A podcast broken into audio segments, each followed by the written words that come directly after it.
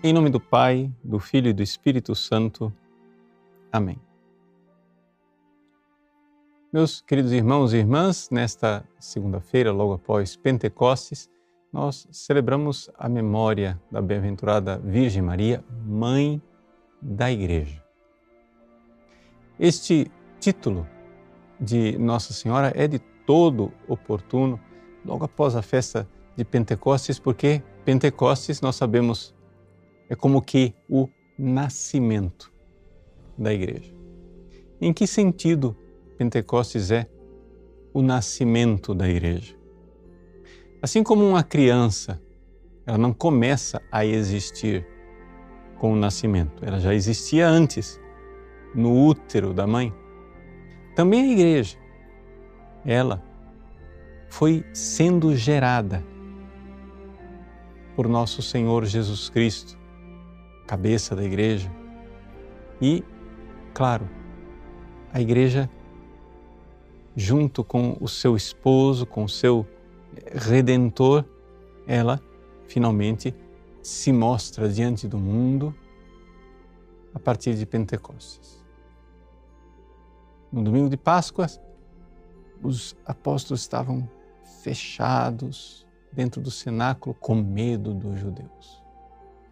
No domingo de Pentecostes, 50 dias depois, os apóstolos, cheios de parresia, saem para proclamar o Evangelho com línguas de fogo, o fogo ardente do amor, a língua da proclamação. Mas o que, é que a Virgem Maria tem a ver com isto? Bom, em primeiríssimo lugar, nós temos que nos recordar o que é a igreja. A igreja é o corpo de Cristo. E São Luís Maria Grande Montfort nos diz de forma muito oportuna que seria uma monstruosidade que uma mulher gerasse a cabeça, mas não gerasse o corpo. Nós vemos nas próprias sagradas escrituras essa realidade. Misticamente, a igreja nasce, é formada por Cristo a partir do Calvário. Como Eva surgiu de Adão, enquanto Adão dormia, dizem os padres da igreja, a igreja surge do lado de Cristo, com Cristo morto na cruz, naquele rio de água e sangue. Ali, a igreja é gerada, é gestada no Cristo e a partir disto nós temos verdadeiramente os redimidos, porque o Redentor deu sua vida para a nossa salvação. Neste momento crucial, dramático, decisivo, Jesus, olhando ao redor da cruz, vê ali a sua mãe. E então, ele dirige a ela uma palavra e diz: mulher. Toda a história da humanidade parece ali recapitulada como outrora no paraíso, num jardim, uma mulher desobedece. Ela pega para si o fruto proibido. Ali nós temos Maria, uma mulher, uma árvore diferente, a árvore da cruz. E ao invés de pegar o fruto o seu ventre, Jesus, ela o entrega para receber a nós. Maria gera a igreja, gera a igreja verdadeiramente naquela sua união ao sacrifício de Cristo na cruz. Eis aí o teu filho. Ali ela recebe a missão, mas não somente a missão, ela recebe verdadeiramente a capacidade de gerar os membros da igreja.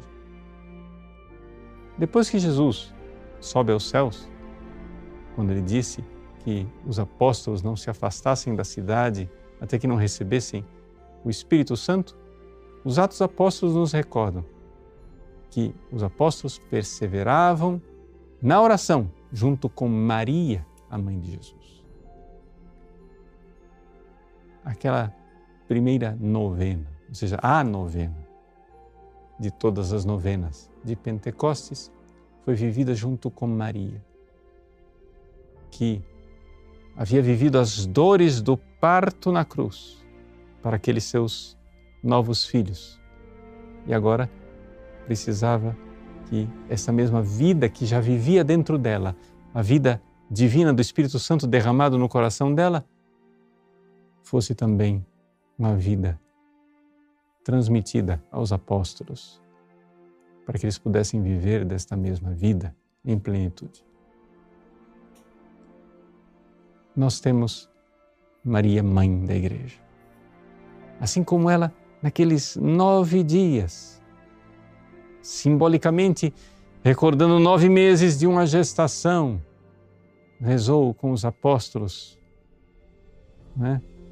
para que viesse o Espírito Santo e a igreja fosse nascida de Pentecostes, assim também ela está no céu e ela tem a missão e o poder para gestar, para gerar naquela, naqueles nove meses de gravidez, cada um dos membros da igreja.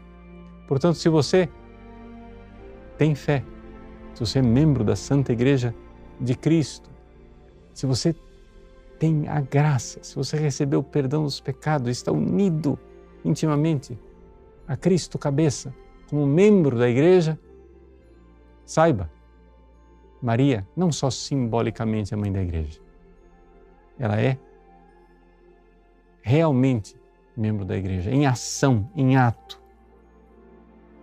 Porque a ela foi dada esta graça de gerar em nós o Cristo, nós membros de Cristo.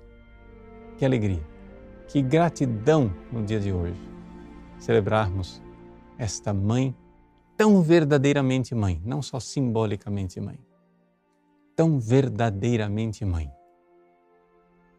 daquela vida que é mais importante do que a vida a vida divina em nós. Deus abençoe você. Em nome do Pai, e do Filho e do Espírito Santo. Amém.